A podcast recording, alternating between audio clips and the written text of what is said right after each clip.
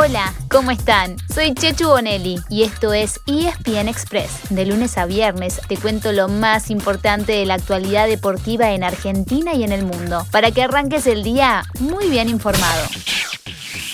Por un rato, dejamos atrás el escándalo de Brasil-Argentina. Es que mientras la FIFA se toma su tiempo para llegar a una decisión, la pelota sigue rodando. Hoy hay mucho fútbol en Europa y mañana mismo habrá jornada completa de eliminatorias sudamericanas, la que marcará el final de la primera rueda. Y Argentina querrá mantenerse firme rumbo a Qatar 2022, cuando reciba a Bolivia desde las 8 y media de la noche en el Monumental. La gran novedad para mañana será que, después de un año y medio, finalmente habrá público en una cancha de fútbol en nuestro país. Será una prueba piloto, al 30% de capacidad máxima, con lo cual ayer se pusieron 17.000 entradas a la venta. Me dicen que quizás en breve anuncien que las entradas eh, están agotadas. Mm. Eh, obviamente hay muchísima gente en la cola eh, a nivel digital, pero estamos hablando de 17.000 boletos desde las 13 horas y todavía hay colas obviamente de más de 100.000 personas. Es una cuestión hasta lógica presuponer que, que, ya se han agotado. ¿no? Y también se dio a conocer el protocolo. Acá les contamos lo más destacado. Hay que tener la aplicación Cuidar al Día, con la declaración jurada de salud y habrá que presentarla junto al DNI y la entrada al ingresar. El tapabocas será de uso obligatorio y de manera permanente. No podrá haber grupos de más de cinco personas y se deberá mantener el distanciamiento social. Y se buscará ordenar la circulación, tanto en el ingreso como en la salida, para evitar el aglomeramiento del público. Nada distinto a lo que todos venimos haciendo día a día. Así que, por favor, a cuidarnos entre todos para que este sea solamente el primer paso rumbo a una nueva normalidad.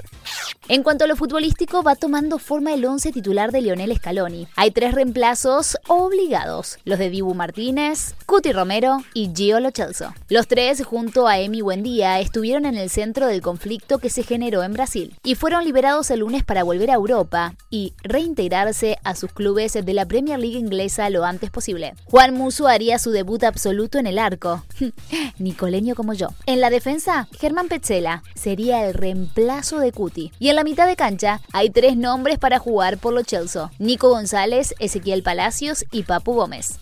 También se estará cerrando otra fecha de eliminatorias europeas. Ayer hubo tres victorias de equipos que son favoritos para ganar sus grupos y llegar directo a Qatar. Francia le ganó 2 a 0 a Finlandia y Países Bajos goleó 6 a 1 a Turquía. Mientras que Portugal, pese a no contar con Eu estoy aquí, el gran Cristiano Ronaldo, ganó 3 a 0 en su visita a Azerbaiyán. Hoy, a las 15.45, tenés todo esto para elegir. Polonia, Inglaterra, Islandia, Alemania, Italia, Lituania y Kosovo, España. Les contábamos que CR7 no jugó con su selección. Estaba inhabilitado por acumulación de amonestaciones, pero además lo liberaron para que ya pueda unirse al Manchester United. Ayer tuvo su primer entrenamiento en su segunda etapa en el club y podría debutar este mismo sábado contra el Newcastle en Old Trafford con el número 7, por supuesto, con su camiseta. Tenemos dos noticias cortitas de rugby, en la semana previa al duelo entre Pumas y All Blacks. La primera es que el seleccionado argentino subió un puesto en el ranking del World Rugby. Aprovecharon la serie de tres caídas de Australia ante Nueva Zelanda para ascender al sexto puesto. La segunda es que se confirmó que Argentina 15 jugará dos amistosos en septiembre. El 15 enfrentará a Chile y el 19 a Uruguay, en ambos casos como visitante. Sus dos rivales se están preparando para la fase final de eliminatorias rumbo al Mundial 2023.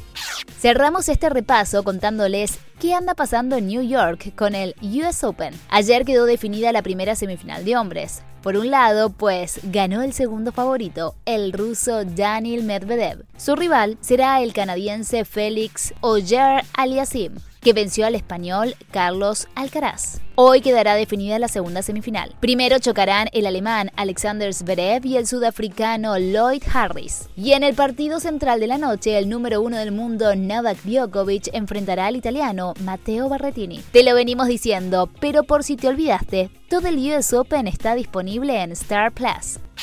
Alto, alto, alto. No se vayan todavía. ¿Saben quién estuvo de visita ayer por el US Open? Juan Martín del Potro. Muy bien, el campeón en el año 2009. Y habló de lo que le produce volver a un lugar tan especial. Nos vamos escuchándolo y compartiendo el mismo deseo. Tenerlo muy pronto de regreso en su mejor nivel. Sí, la verdad que tengo sensaciones encontradas. Para mí eh, volver a este lugar que es como mi casa me llena de alegría, de esperanza, de fe y, recuerdo cada momento. Pero también tiene esa parte de que, bueno, no soy protagonista este año y, vengo desde otro lugar y no sé si me gusta tanto. Entonces es como que, bueno, trato de... Yo sí sé, te gusta eh, menos, mucho menos. Me gusta mucho menos y bueno, trato de disfrutar todo el otro costado que me va a venir bien para recargar esa energía y poder terminar mi recuperación y bueno, ya pronto, ojalá que en los próximos meses sea de nuevo protagonista de esto que es lo que más me gusta.